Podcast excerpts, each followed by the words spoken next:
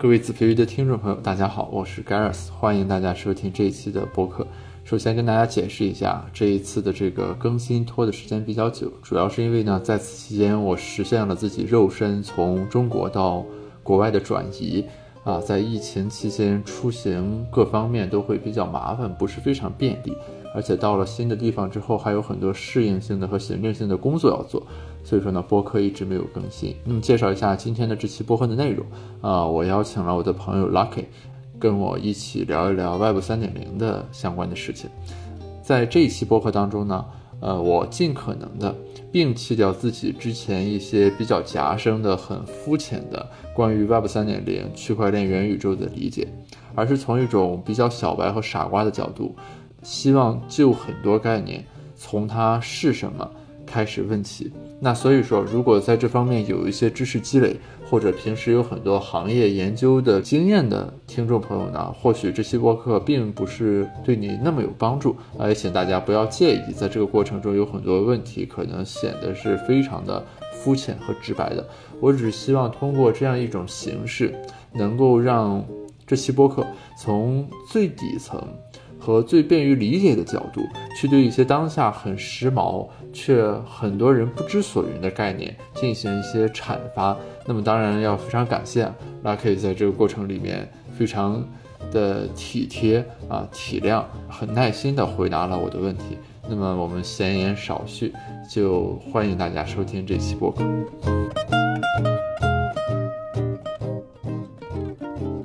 这个，那我们就从 Web 三点零开始聊起吧。好的，这个能介绍一下这个概念吗？比如说什么是 Web 三点零？我们现在是呃 Web 二点零嘛？然后我们是什么时代从一点零到了二点零呢？哦，OK，我我就分两趴说吧。就是一个是说我自己对 Web 三点零理解，它其实是一种新的生产关系。如果对照 Web 二点零跟 Web 一点零的话，可能举几个例子啊，就是最早呢 Web 一点零应该是呃当时的这个门户网站时代。然后这个时代的特点是说，你看到的所有信息都是由一些特定的，比如说门户网站或者像更传统，比如报社，他们自营生产的。然后 Web 二点零时代呢，就出现了，比如说今日头条，比如说抖音，比如我们在头条上看到的内容，那大多数都不是字节跳动员工做的，而是它有一套机制，能够让各种各样的，比如说写这个头条号、那拍抖音短视频的这些创作者，然后他们可以去贡献。然后这个呢，就是呃 Web 二点零的时代，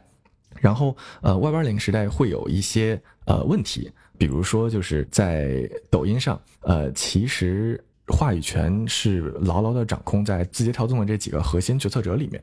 这里面呢其实涉及到各种各样人哈，比如举个例子，有这个字节跳动的投资人，有这个核心管理层，有字节跳动的员工，然后有这个各种各样的创作者，然后也有用户，在这里面呢，其实他的这个话语权是非常呃这这个这个就是不是不是特别好的这个分配的，就只有呃张一鸣和他的几个核心的高管能够决定说我到底怎么去做分发，然后用户呢跟创作者就更没有办法去。影响这个生态和这平台怎么做的，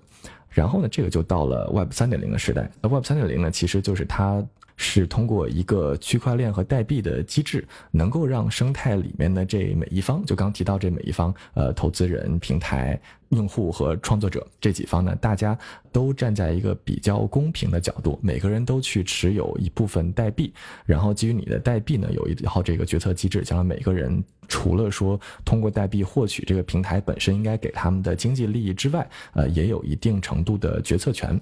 然后这个是就是 Web 三的一套机制。哎，我比较好奇啊，就是刚才我们这个讨论，你的介绍是从内容的角度来说的，所以这个 Web 七点零的这个含义，它主要指的是互联网上的内容的产生、分发、触达的渠道，是吗？我我还以为是说它在一些。比如说底层的这个架构上，什么三 W 了，就是之类的，就这些东西有调整。它主要是一个机制上的调整。根据你的描述，哦，我觉得这里面有几个问题啊。一个就是说，呃，这个 Web 几点零这个东西到底是不是只影响内容，是不是影响其他的？这是一个。然后另外一个就是说，这个机制跟刚提到，比如说这个三 W 这些其他底层技术协议的关系。我我我先说那个第一个怎么说呢？就是互联网这一套东西，其实底层是通过这个。信息的这个交换，然后呢，让我们能够在虚拟的一些世界里面接触到新的信息。就这个是呃互联网这一套东西能够帮我们做到的。Web 二点零时代呢，就是出了一个圈儿，我们也可以通过呃这些互联网公司提供的 App 去打车、去订外卖。这个其实一定程度上，你也可以说它是 Web 二点零的一个创新，只不过呢，就是它的创作者不是内容提供者了，而是呃，比如说线下的这些滴滴司机啊、美团外卖的骑手啊，这个我觉得也可以算是 Web 二点零。但是就是为什么，比如说我刚在举 Web 三点零的例子的时候，只讲了内容呢？呃，这个其实是我自己呃这这这个想法，就是说 Web 三点零这一波其实是和比如现在大家炒的比较火的这个元宇宙的概念是在一起的，就。就是说，元宇宙其实相当于就是你在现实世界之外有一个虚拟的世界，然后这个虚拟世界和现实世界对于你来讲没有孰轻孰重了。这这这是这么一个时代，那这个时代呢，底层比如说需要有 VR AR 的这个设备，然后给你提供这样的体验，然后需要有区块链和 Web 三这样的这个机制帮你去做元宇宙里面的组织和治理，然后需要有比如说强人工智能去让元宇宙里面的内容能够有极大丰富的这个产生。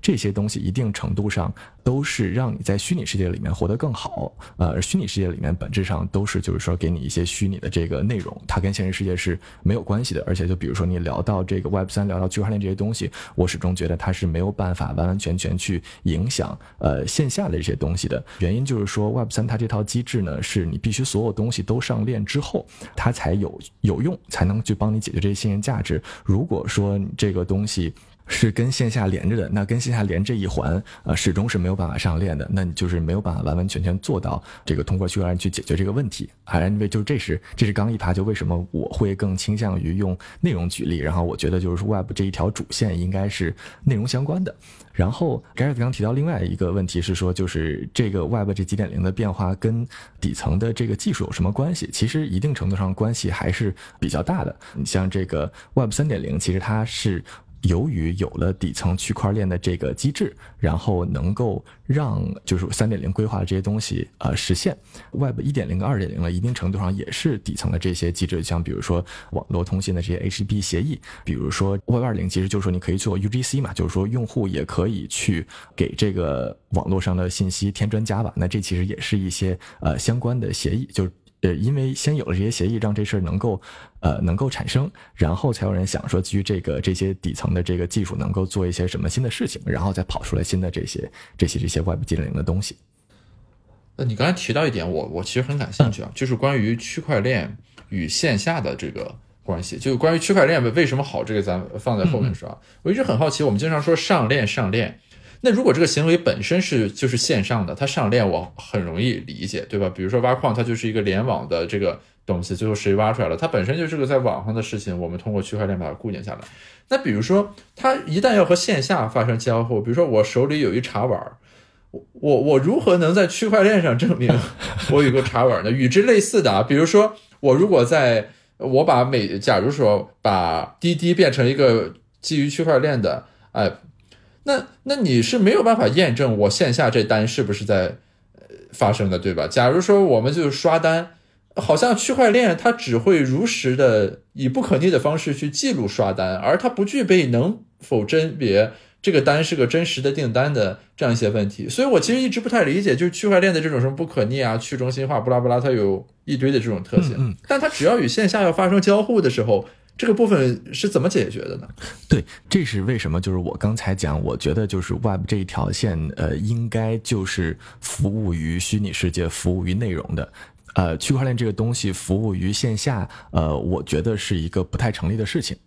现在大家会会有一派的这个想法，是觉得说这个东西可以去解决一些问题，呃，但是我其实挺同意盖尔斯刚提的那一点，就是说区块链这个东西它就是线上的东西。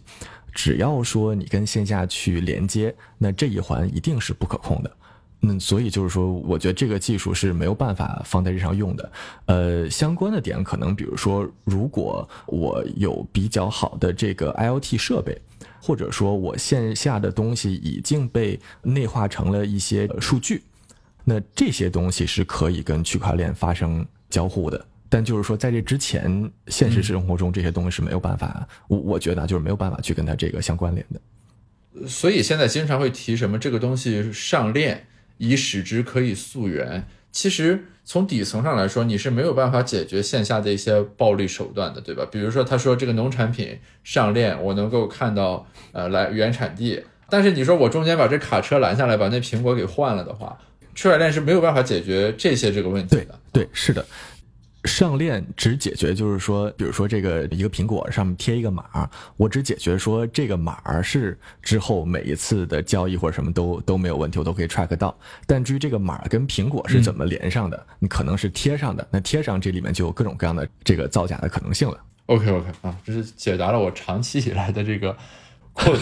那我们我们回到刚才说啊，就是你说 Web 三点零是说相比于一点零、二点零，如果我们只讨论线上这个部分，它这个机制有一个调整，那那它为什么是好的呢？嗯。最开始其实我提到就是我对 Web 三的理解是一个新的生产关系，就我觉得从这个角度先做一个论证嘛。这个角度可能会比较干，但是它是从一个经济学角度，我觉得这这正好跟能够跟盖子一块去讨论一下，听你的见解。然后之后呢，我再去看呃举一些可能相关例子，我觉得大家更好更好理解一些。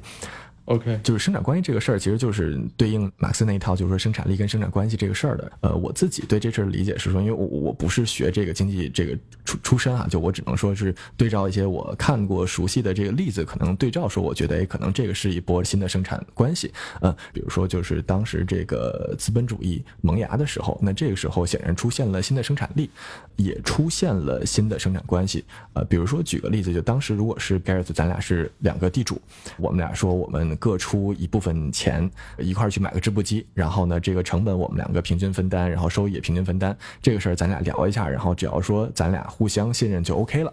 这个不需要新的成本关系。但是呢，如果说现在是一帮，比如说富农、中农，有人出钱，有人出力，出钱的人呢出的还都不太一样。如果说这个组织足够复杂之后，靠传统的这些大伙儿聊一聊，然后互相比如说亲戚之类的，大家有这种信任成本，这个成本就很高了。那这个时候就需要，比如说公司制这样的东西出来，每个人出资不同呢，他占有不同的比例，每个人出力，那可能会会量化到一些这个实际的这个收益上啊，然后再去做结算，呃，出现了这样的东西，就我觉得它本质上其实是说出现了新的生产资料和生产者，然后这个时候需要有一种新的生产关系，去让这些生产资料更好的分配给这些生产者。那当时出现的新的生产资料，比如说资本，比如说这个机器这些东西，那就这件事儿，我觉得放到呃互联网这个时代，其实一定程度上有一个类似的 pattern，就是说，呃，以抖音为例，抖音之所以现在能够成为抖音，是因为它垄断了非常强大的生产资料，这个生产资料是抖音平台上的短视频内容，呃，是抖音积累下来的这些用户。用户知道每天去打开它，啊，用户装有抖音这个 app，呃，是积累下来的这些数据，就是我知道说哪些用户喜欢看什么视频，才能够去做千人千面的推荐。那这些东西，它给抖音创造了很多的价值，这个我觉得大家现在都已经认可了。但是就是说，你放在任何一个时代来讲，如果一个东西足够有价值，能够成为生产资料，那一定是说需要一些更好的机制，让这个生产资料能够得到合理的分配。然后激励更多的，呃人愿意用这些生产资料生产出新的东西来，但在现在呢，这件事儿就没有发生。因为我之前也做短视频嘛，就是说，假设我想做短视频，呃，我需要拿到这些生产资料，我需要去找，比如说找字节或者在海外找 Google、Facebook 去买用户，我需要去拿到数以这个百万计、千万计的内容，我需要去有这么长时间积累下这些数据，这个对于一个比如说普通的创业者来讲，这是不可能的事儿。然后字节也绝绝对不会把这些数据、把这些东西以什么形式卖给我，那所以就是说，这个生产资料被垄断了，它呃限制了一定程度上的创新。另外一趴就是说，它产生了新的生产者，就比如说这个在 Web 二点零时代出现了这个有些人他可以靠拍短视频就可以成为职业，可以赚钱。那有更多的滴滴的司机，有更多的这个美团骑手，这些都是之前从来没有出现过的生产角色。那在 Web 二点零时代，其实出现了一些机制，去能够让这些人更好的提供他的生产价值，但是也会有很多一个社会性的问题，呃，比如说就是之前其实讨论了很久，那美团的这个骑手算不算美团的员工？美团应不应该给这些人去上社保或者五险一金？那以及说就是短视频的这些创作者，其实他为平台贡献了很多很多的价值，但这个价值怎么被衡量？怎么透明的去让创作者知道我实际贡献的这个价值，并且能够拿到呃应有的回报？就这些东西其实是 Web 二点零时代没有解决的东西。那就是基于这两个，就是说，因为我们在互联网时代，呃，现在已经看到了全新的生产资料和生产者，那我们应该需要一个新的生产关系，去让这些新的生产资料更好的分配给这些生产者。呃，然后这个就是呃，我对 Web 三点零寄予的一些期望。哦，我其实比较好奇，怎么样算新的生产关系？OK，就是你说新的生产资料，我是可以理解的。比如说你刚才说的，在在之前那没有资本的概念，原来就是说种地，对吧？你后来说钱是资本很重要，什么机器重要，原来没有，现在有了。也就犹如比如说原来大家没有意识到数据的生产价值，现在意识到了，OK，这出现了新的生产要素，这个是我是可以理解的。你说创造出了新的工作岗位，我也理解。比如说原来没有网约车司机，有了滴滴，现在有了，OK。但但什么叫一种新的生产关系的产生？比如说，这世界上本来没有公司这个概念，后来有了这个，这就是一种生产关系的这个更新，是吧？就就等于说公司是一种生产关系。那那所以说，按这个逻辑推演，你的意思就是说，在 Web 三点零时代，这个生产关系会再有一种调整。那这个调整，就是如果我们具象啊，就拼荡下来的话，它对应在现实中会是什么呢？比如说抖音会变成什么样子？就是意味着说，它这个生产关系有了一种变化呢？嗯。我我觉得就是说，之所以大家 现在对 Web 三点零这个有很多这个怀疑或者这个问题吧，呃，一定程度上就是说，现在没有任何一个人能够解答说，那 Web 三点零的时代的抖音是什么样子啊？我觉得可能更多是从一个就是说，它可能具体能够帮助现在的抖音解决哪些问题，然后再去看说，那如果这些问题解决了，会不会有新的东西产生？那这可能是那个。Web 三的这个抖音，但是但是这个现在确实没有办法去特别具象讨论。那我说一下，就是说它怎么解决抖音现在这些问题吧。比如说这个，举个例子哈，就是说提到刚才这些生产资料，那第一个呢，刚才提到这个数据。那其实我作为一个抖音的用户，每天可能平均一个人一天能够刷一到两个小时。那我其实贡献的是每一个视频的观看数据。那这个东西对于抖音的推荐是非常有价值的，因为抖音推荐里面常见一个做法叫这个协同过滤，就相当于说，呃，如果用户 A、B、C 他们看的视频都差不多，那如果用户 A 跟 B 都看了这个视频觉得好，这时候我就会把这个视频推荐给 C。所以并不是说推荐引擎在前置的对一些内容有一些理解了，而是说它因为有这么多用户去看，他又知道说每个用户大概的这个 pattern 或者相似点是什么样子的，那然后我再去做推荐。所以就是说，用户他去看。看视频这个行为本身，其实给这个平台创造了很大的这个价值。但是呢，就是说，你如果去想，用户其实他并没有从创造价值里面去得到些什么。那假设说有一个新的平台，它能够让用户在看视频的同时，因为它创造了数据，或者说基于它创造的数据的价值，给他一些返利，那这个平台可能就是更好的。我我能 get 到这个意思啊，就是其实是说现在平台 free ride 了用户相当一部分的行为或者数据沉淀，但没有给你分红或者相应的收益。对，呃，这里我有一个问题是在于，就是假如说我们现在有一个呃另一个抖音，然后那个抖音呢是按照用户对平台数据的贡献，呃，把所有的收益比如说给你分，那当然用户得到了更好的激励。但问题是好像这个平台无法跨越这个冷启动。的这个阶段并战胜抖音，对吧？就除非现在是天降一个抖音，然后采用一个新激励，我们说用户会 switch 到这上面去。那现在的情况就是说，假如说我明天创办一个公司，我跟大家说我做和抖音一样的东西，但是我会把利润全分给大家，这肯定做不起来嘛，就没有人会来用的嘛。就是我我比较好奇的就是说，这种潜在的这种改善会以什么样的形式发生？是会基于张一鸣的？顿悟，还是真的说，在市场竞争的过程里面，采用新机制的这个新抖音会把用户吸引过去，还是说什么是在法律法规上有一种调整，就是规定啊，必须依照用户对平台的数据贡献给用户分红，不分就是违法的。就是你刚才说的这个逻辑和它这个改进的呃方面，我是能理解，但是我想不到一个路径，就是它是如何去实现的。明白。就我觉得可能咱咱先聊一下，就是说为什么现在呃，我想重新做一个新抖音这么难 g a t h e r 你刚提到就是说这个冷启动很难。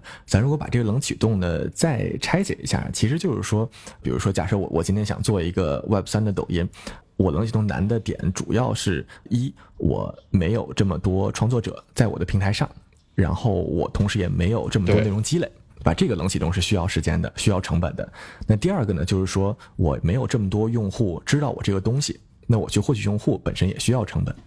然后第三个就是说，假设我平台上有了足够多的用户和足够多的内容，那这个时候我需要去做呃像抖音一样 level 的这个推荐。它需要非常丰富的数据积累，才能够把这推荐做出价值，不然呢，就变成说用户看的这个视频都是不相关的，它它也不会有抖音这种粘性。呃，所以就是说，主要来讲，这个难点是这三点。那在一个 Web 三的时代里面呢，大家会讲的概念叫这个生产资料上链，就是说大家看到了未来肯定会有一个抖音的这个 Web 三点零版本出来，那这个东西如果出来的话，肯定价值特别大。那所以呢？如果这个东西会出来，那我去帮助未来这个 Web 三点零抖音，或者比如说若干个这些玩家去提供了其中的一些生产资料，那我未来也可以获得很高的价值。呃，所以呢，这里面就会有人去做如何让创作者或者创作者创作的这些短视频内容先上链，啊，如何去有一个这个链或者这个协议能够去积累下来。这个用户观看、消费一些内容的数据放在链上，呃，类似这样的事情。然后呢，就是说，当这些底层慢慢都有人做起来之后，这个时候我再想做一个 Web 三的版的抖音，那其实需要的生产资料基本都 ready 了，那我就有可能创作出来一个新的这样的平台。是，我觉得是这样的一个机制在产生。但是，呃，我我说一下经济学里面啊，我们去想这个问题的时候。会面临的问题是什么呢？就是说市场自发去进行的时候，经常会得到不好的结果。比如说有好多个平台在竞争，其中明明有一个平台是更有效率的，但是比如说啊，假如说用户认为自己的转移成本很高，他们在最一开始的时候就是留在一个很差的平台上，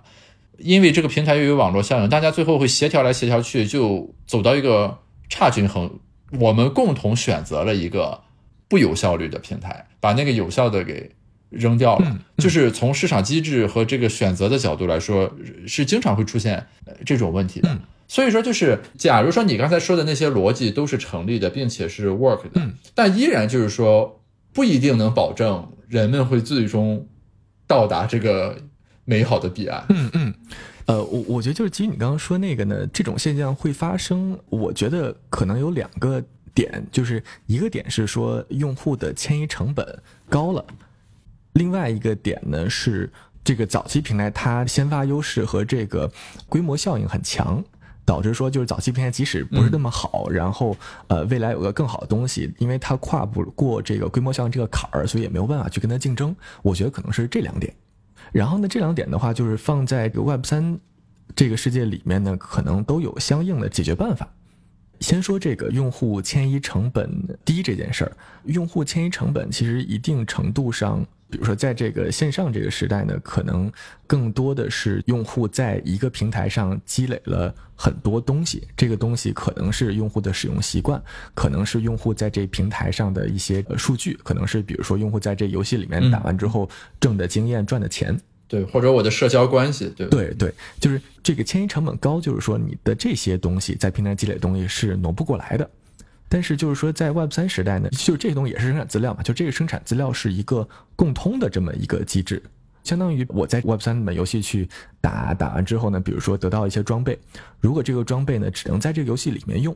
那这个装备的价值就不太高，因为用户知道说，如果未来你不做这游戏了，或者我不玩了，那我赚的这些装备就没有意义了。所以这些平台他们在做这些游戏装备的时候呢，就会想办法说，哎，我这个装备是不是也可以做成一个形式，让别的游戏也可以去未来用这用这些装备？那就是说，我在一个游戏里面打怪赢的这些装备呢，它的价值不只限于这一个游戏里面。这其实也是一个 NFT 嘛，就是说它在这个游戏里面可以用，来在别的游戏里面也可以用。就这个其实呃，让用户他的迁移成本就没有那么高了。而且，因为用户大家都更喜欢说这样的机制，那所以未来这个 Web 三的游戏，如果说我还做就是一个闭合的这个东西，我我不让用用户在这里面这个获得的这些呃数据啊，这个装备啊得到共通，那用户也不愿意去玩儿。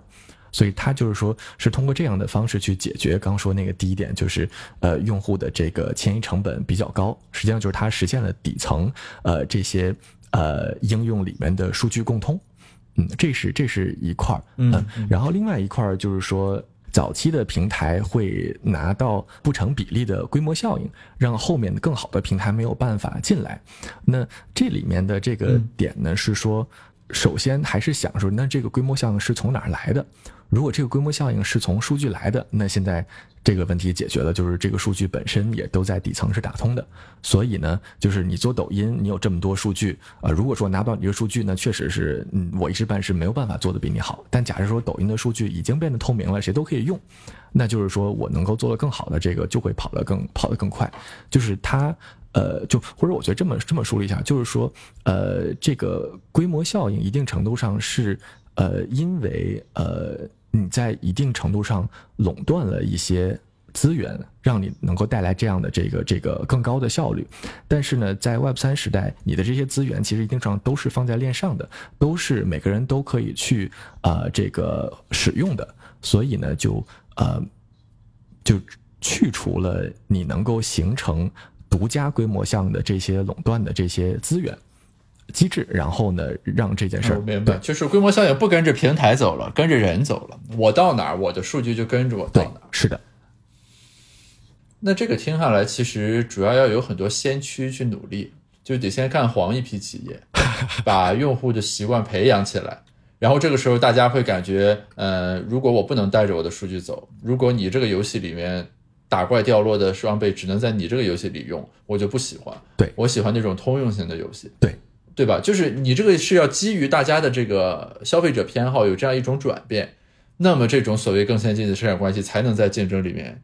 胜出。是的，就如果大家不 care 这个事情，那那就没辙了嘛，对吧？所以就得先有一批先驱先来干一干，而且大概率是要干黄的。我我跟着这个，我我举一个例子啊，就是说可能从非 Web 三的这个视角看，会觉得这个很扯的一件事儿，呃，就是之前就大家可能从外面看会知道说很多这个炒 NFT 嘛，很多 NFT 呢是艺术品，那艺术品其实你定价或高或低呢，总有一种说法。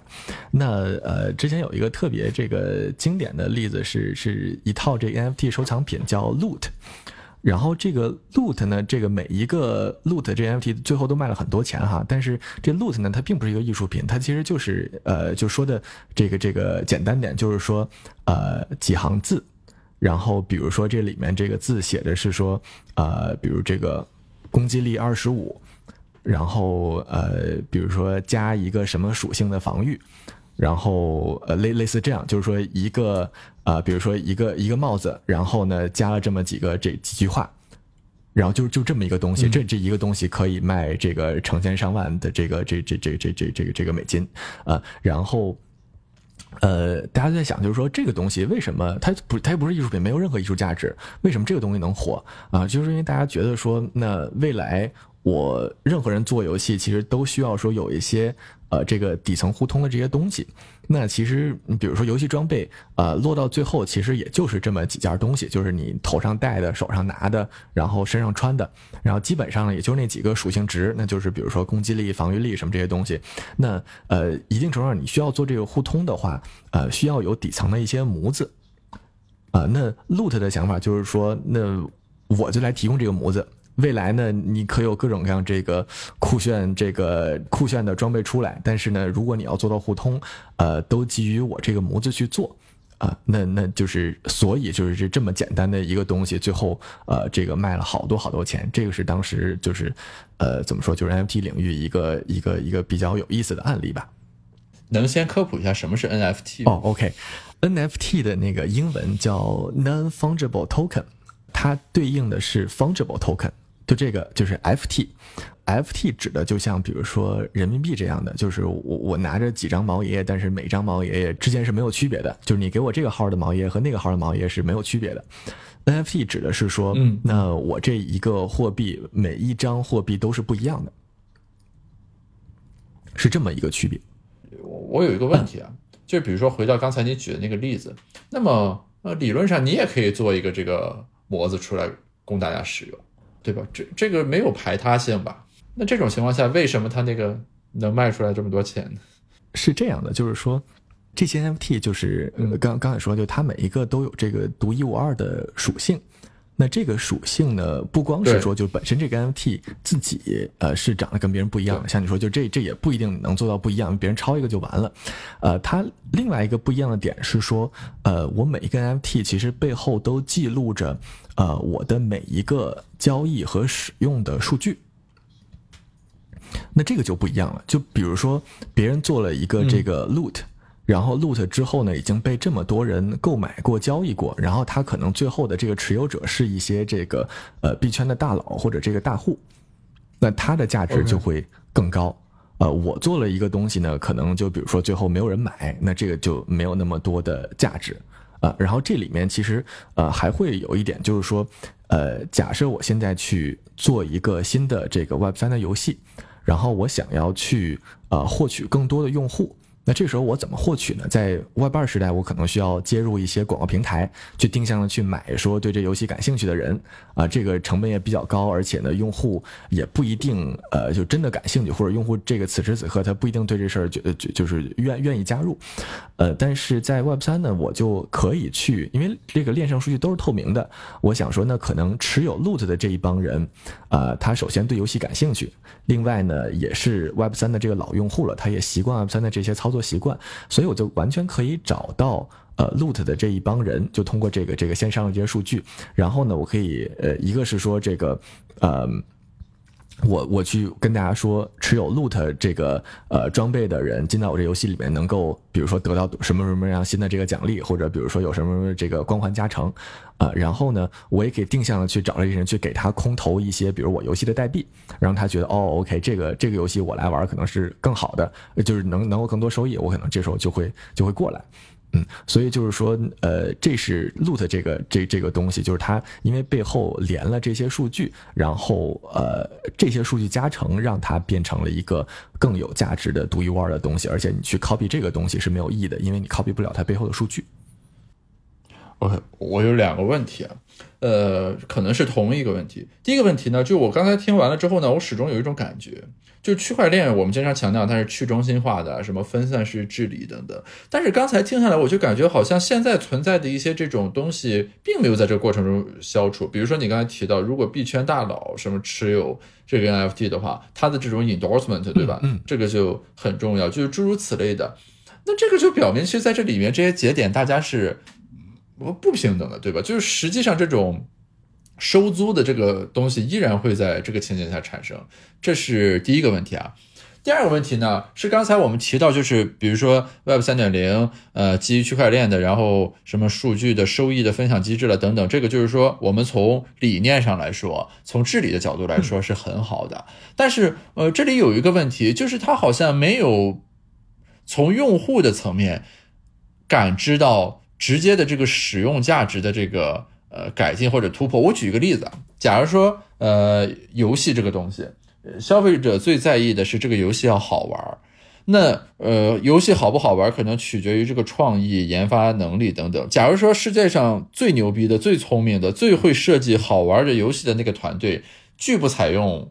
这个机制的话。那如果用户在消费游戏的过程中，核心在意的还是游戏好不好玩，不是什么这个装备的通用性，那其实就是 Web 三点零以及什么区块链这些东西不一定能击穿这个东西，对吧？两个问题，嗯，分开说啊，这这其实其实是确实是两个问题。呃，那个第一个问题就是说，嗯，其实你在 Web 三时代，就是有这些早期的这个持币者，他们也成为了这个这个时代里面的这个这个大佬。那这个就不是不是去中心化的。呃，我对这事儿理解是说，就是呃，没有一个。没有一个这这个这个地方是完全去中心化的，也没有一个地方是完全中心化的，呃，就是就是你在这个呃 Web 三的时代里面呢，呃，它其实只是做到在一定角度上更公平的去做分配，然后让一些事情变得更有效率。但是完完全全的去中心化不一定是解决这个问题的办法。对，嗯，就比如说举几个例子啊，就是一个例子是呃，就是之前大家可能会觉得说这个 Web 三时代呢，呃，如果这些组织都是用这个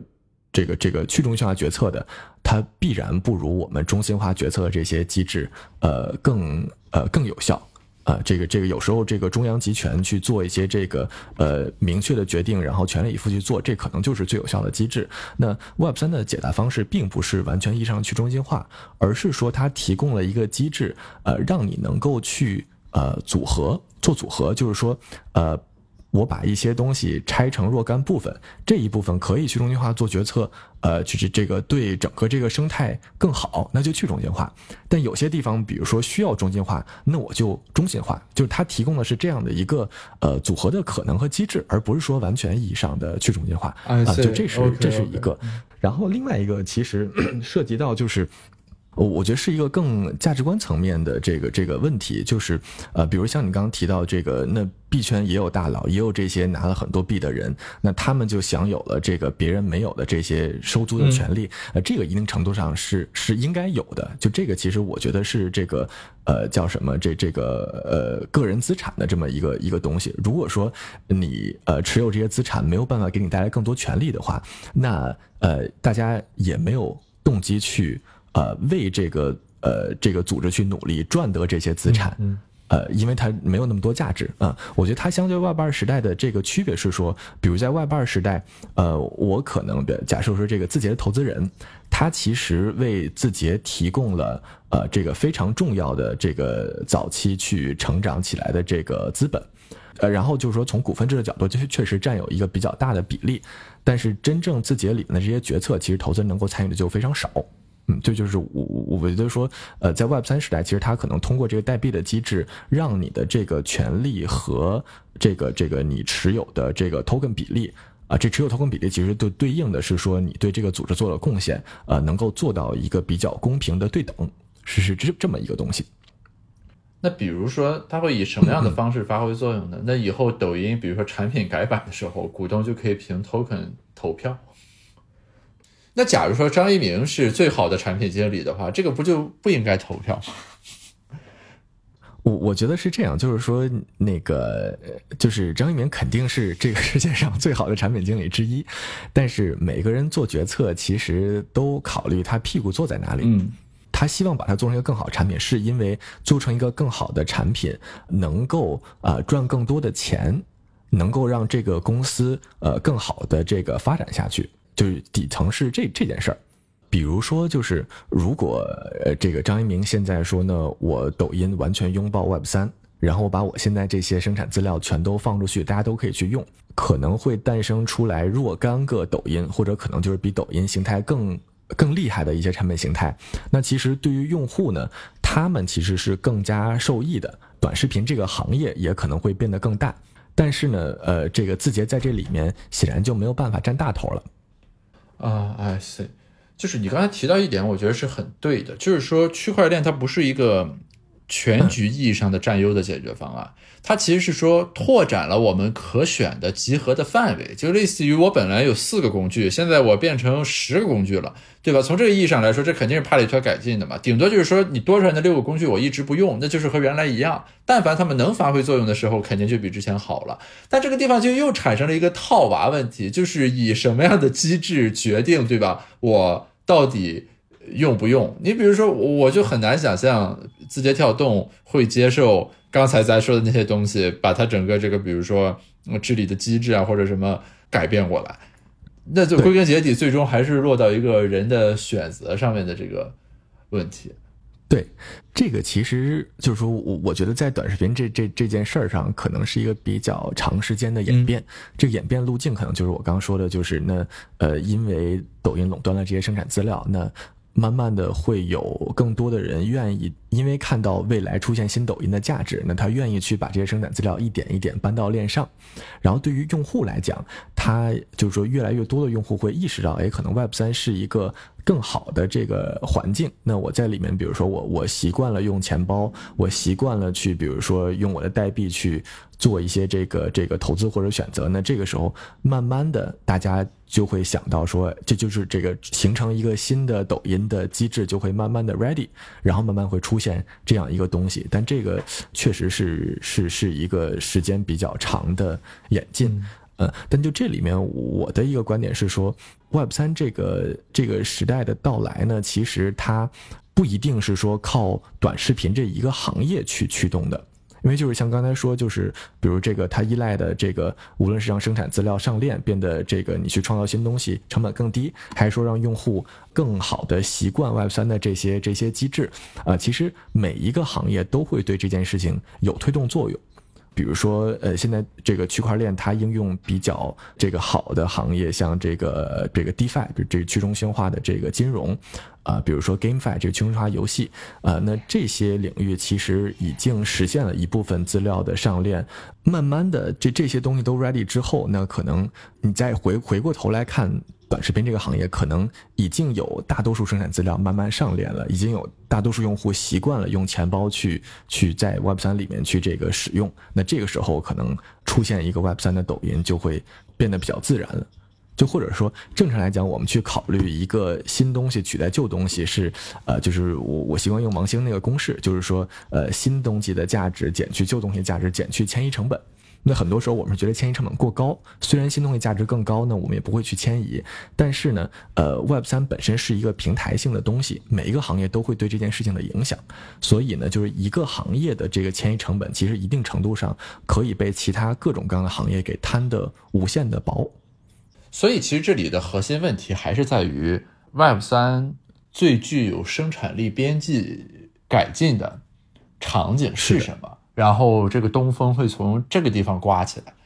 这个你有研判吗？或者说肯定是这个行业上应该有一些共识，就会在一些什么样的这个场景下，它会有比较深的这个穿透力呢？是。这个判断是非常难的。就如果说有人能够这个很确认的去 make 这个判断，那那他就应该重重仓去做这个事儿，未来能够这这这个赚很多很多钱。然后这个判断它难的点在于说，呃，可能比如说我自己，因为之前一直在做短视频相关的事情，所以呢，我能够比较深入理解短视频这个行业，它需要哪些东西，或者说它被颠覆的这个难点在哪里？那我可以判断说呢，到底是怎么发生？呃，但是就是说，如果要要做一个全盘，我去挑一个颠覆这个产生价值最大的行业，需要我对呃这个五花八门的这个各种各样的行业都需要有像我短视频这个行业的这样一个认知。这个对于任何一个人或者一个投资机构来讲都是非常非常难的一件事儿。呃，第二点就是说，其实你可以去看到现在大家用脚投票都投出来了哪些行业。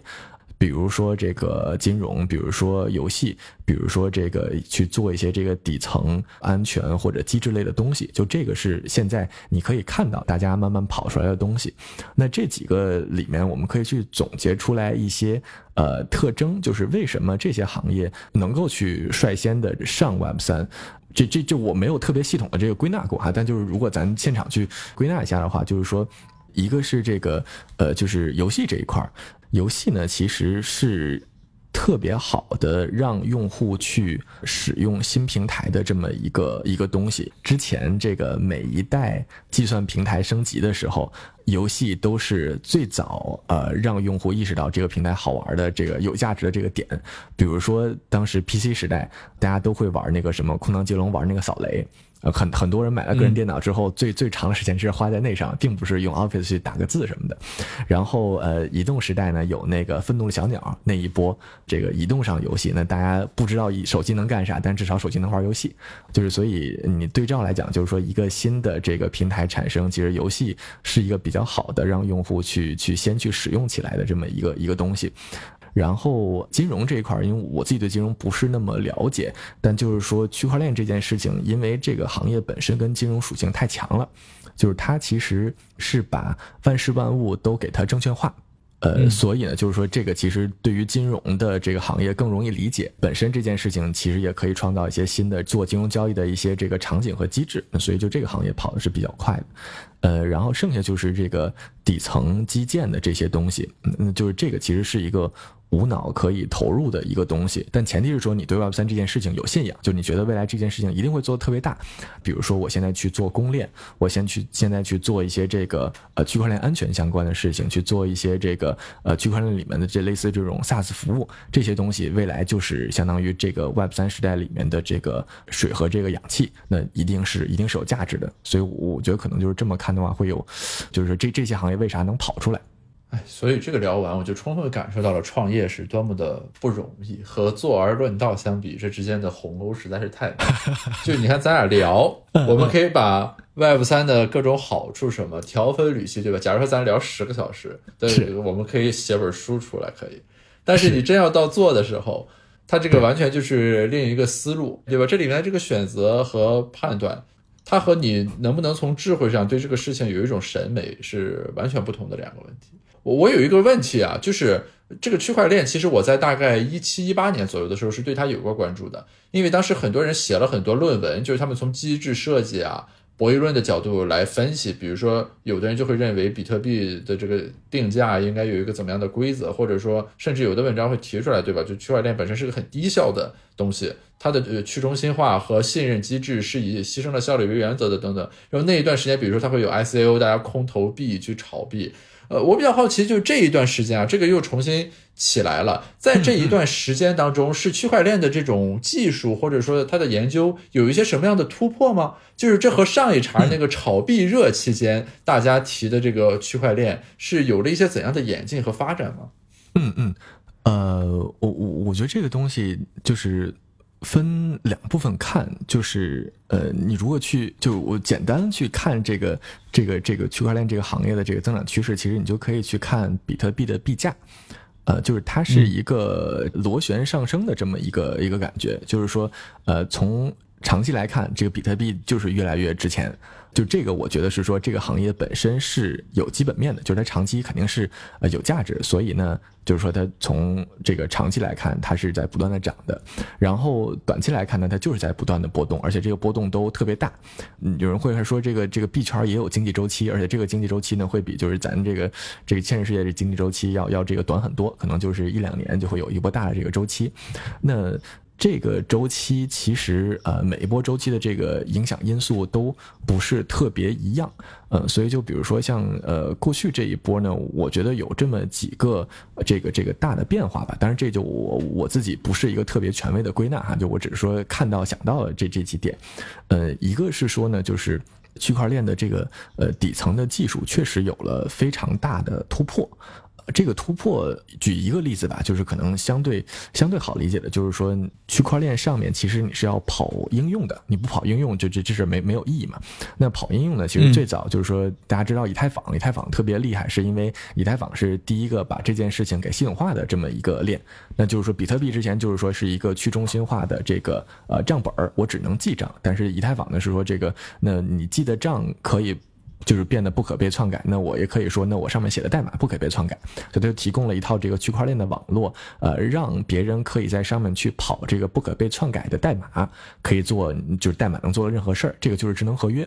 呃，然后所以以太坊带火了一波当时的这个去中心化的应用，但是大家做着做着就发现说，这个以太坊的一个大的问题就是，呃，在上面呃是很难规模化的跑东西的。比如说，当年以太坊的数据是，就每每秒只能这个处理二十个并发，然后呢，呃，我的这个交易成本，每次交易成本都特别高，啊，类似一系列这些这些问题，导致说大家就意识到这个你现在。呃，融了这么多钱做这些项目，那始终会被这个基建给卡死住，这东西就就是泡沫嘛。那在过去这一个周期里面呢，其实跑出来了一堆新的公链，比如说像这个，你去去看这个叫这个 Coin Market Cap 这这个网站，就是现在这个数字货币排行的这个排行榜啊。然后呢，这些排行榜前十五有很多新的公链产生了，就他们的使命就是说做一个类似以太坊的事儿，只不过呢，我有更好的机制，可以让这个应用能够。够更呃 scalable 的跑起来。呃，比如说这个 Solana，比如说这个 Cardano，比如说一系列这些比较现在比较知名的项目。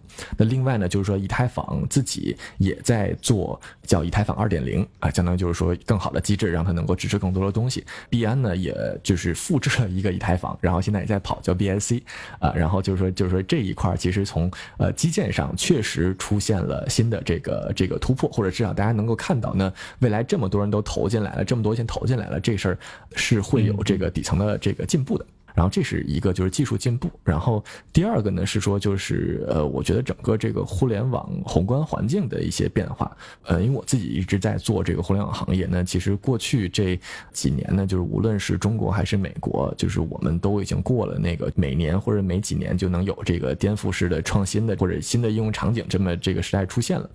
呃，但是呢，就是说互联网这一波人，无论是从业者还是投资人，大家都习惯了这种做。指数型增长生意的模式，你让他们去做别的事儿呢，他也不太也不太擅长。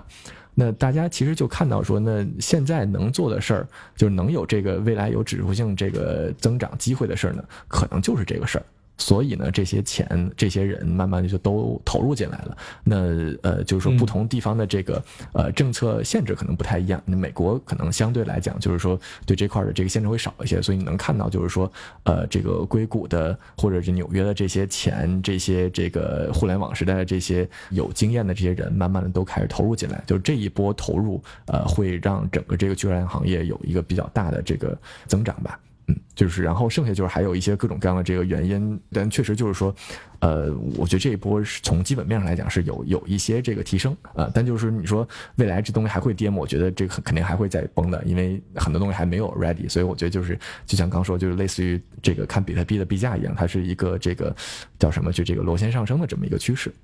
所以你自己是准备投身于浪潮之中？呃，对，就实话实说，我现在还在做外边的事情，只不过就是我对这件非常感兴趣，所以就是一直在研究，然后也在看，说是不是能够做点什么。就像就像那个 Gareth 你刚刚说的，就是从宏观上去呃认知这样一件事情，比如说咱聊个几个小时，或者比如再去多读一读、多想一想，其实大概能够有一些判断。但是这个东西落到微观，到底哪个行业现在是有机会的，以及这个机会是不是属于你的，就是这些东西其实会让你最后这个这个一个创业者去去就这样就去选这个赛道嘛，这是一件可能更难的事情。你你自己是学那个 CS 的是吧？所以你是会写代码的。比如说，咱如果要说咱搞一些矿机，或者说什么要开发一个 app，你是真的自己是可以 coding 的。所以你是能非常理解区块链底层，比如说它那个所谓分布式的东西是怎么完成的，就是这个它的基础原理，你是能够从底层去 get 到的，对吧？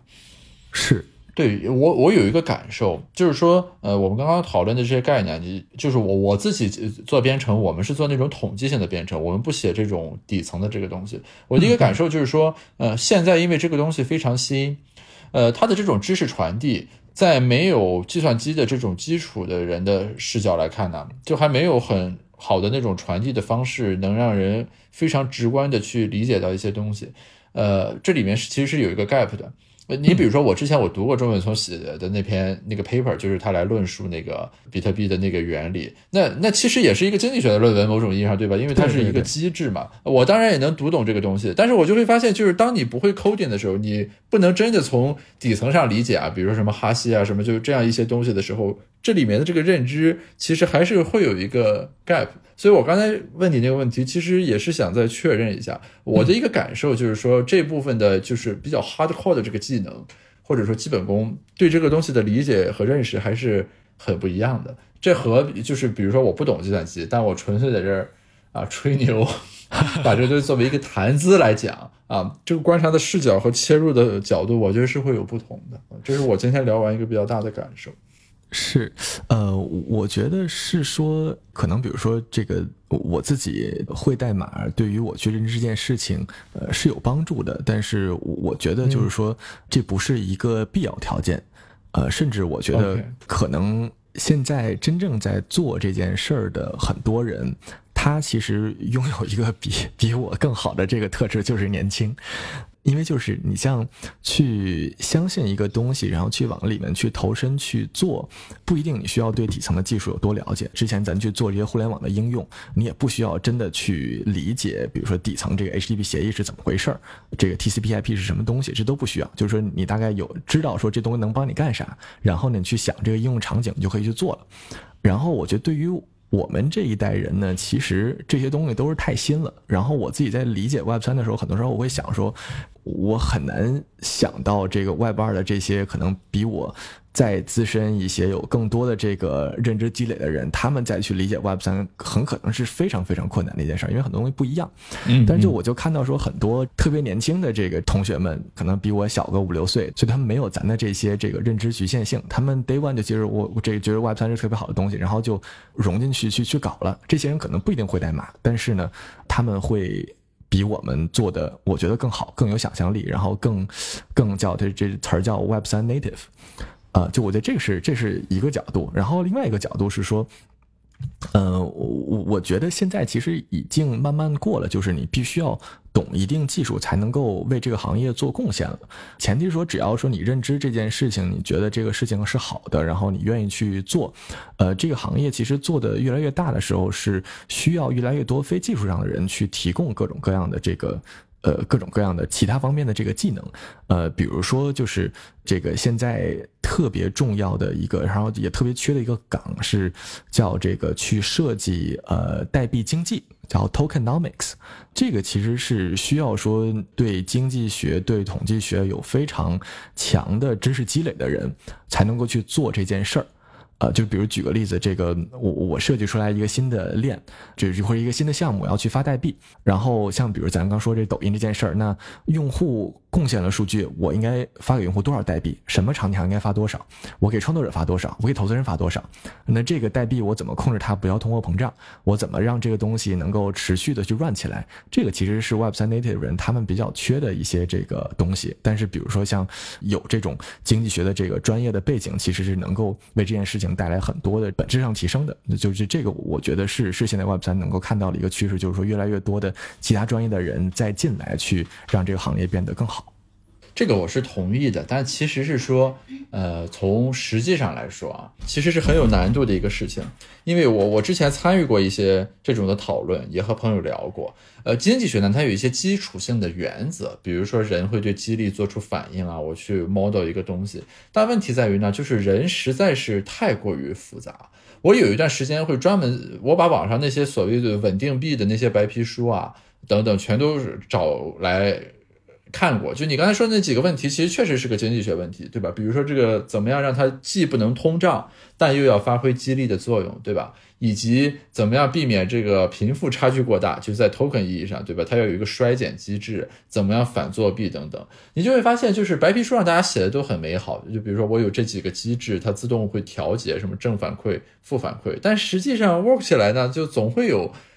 各种各样的这个。啊，问题，甚至它有的还会很复杂，比如说我要引入一个中央银行，然后自动的对这个币有一个怎么样的增发和置换，以及以它为标的物，我可以再怎么样往外呃扩展什么的，就是大家各自的逻辑。你如果我从经济学模型的推演角度来说，那都是有道理的。但是你就会发现这些东西实际创的过程里面就没有像他白皮书里写的那个样 奏效。所以就是我我那朋友当时找我们聊也是说，比如说能不能。呃，给他们怎么样提供一些这种支持？我就说，就是咱坐而论道，讲逻辑和原则，我可以和你讲无穷的东西。但是以我有限的知识来看，就没有哪个呃真的付诸实践之后，它的这个东西能 run 起来啊。反正这里面就是这个怎么迈过去这一步，我知道在未来啊，肯定会有能。呃，work 的这样一些机制的这个设计啊，但是就 still long way to go 了，就是现在已经有很多文章了，就我们金，特别是金融学的顶刊，它其实会有很多这种讨论，比如说一个怎样的代币发行机制能够给它的持有者以怎样的激励啊，等等，就就这个是有很多文章讨论了，但是就是反正这个理论和现实之间的桥梁怎么？建立起来的这个问题啊，还是这个有待进一步的这个探索吧。这就又回到咱刚才说的那个，就是从知识上的审美能力到产业里的这个落地应用，它之间的这个 gap 啊，是个是个实质的 gap 啊，这不是一个说简单的说大家讨论讨论，什么组一组团队就能把这个东西给迈过去。是一定程度上，就是我我从一个就是这个创业者的角度，我我我倒会觉得，就是这里面 Gap 其实很大一一件事是就是 get hands dirty，就是嗯去做，嗯，对，就我觉得说就是从学术上，就是从从理论上，就我觉得这些就就是这个像像那个，我觉得我能感受到，就是说你对这件事情的要求非常高，呃，但就是我我觉得说我们现在是在找这个。大家一起把一件事情做得更优化的这么一些机会，而不是去 day one 创造一个这个完全理想的制度这么一个机会。或者我觉得就这么说，就是我觉得呃中本聪只有那一个，就是现在这个区块链变得这么复杂了，不太能再出现一个比如说学术大牛出来出来真的就提出来一个机制，然后这东西扔出来就 work，就像中本聪当时写那个论文一样。我觉得这这个这个事儿不太可能了。但就是你能想到，就是这个行业它肯定。一直在往前跑，那即使说没有这些学术这个这个大牛的加入呢，这个行业也在跑，可能就是说这些事儿呢是在被一些更不专业的人去做，那肯定会有更多的这个这个各种各样的这个失败或者损失，但是就是历史的车车轮在往前走嘛，那总有能够做出更好的尝试来。那这个时候就是说我我我觉得就是就是从学术角度来讲，就是说，呃，只要只要。这这个，比如说参与进来，可能去去去提出一些这个这个建议，或者比如说一块去跑一些项目，呃，肯定是比现在的这些这个 Web 三的团队要要强很多很多的。呃，但就是说，我对这里面确实就是不同行业之间的这个这个大家的认知不太一样。然后，就 Web 三这些，大家其实标准都还挺低的，所以只要能有贡献，就是就是好的贡献。对，你还这个就是很典型的这个思路的差异。就是我在想这个东西的时候呢，就是你特别做科研的人，他总是说，就是我要有一个。Optimal 的这个东西，对吧？我把它给端出来。当一个东西我自己感觉它有问题的时候，你就会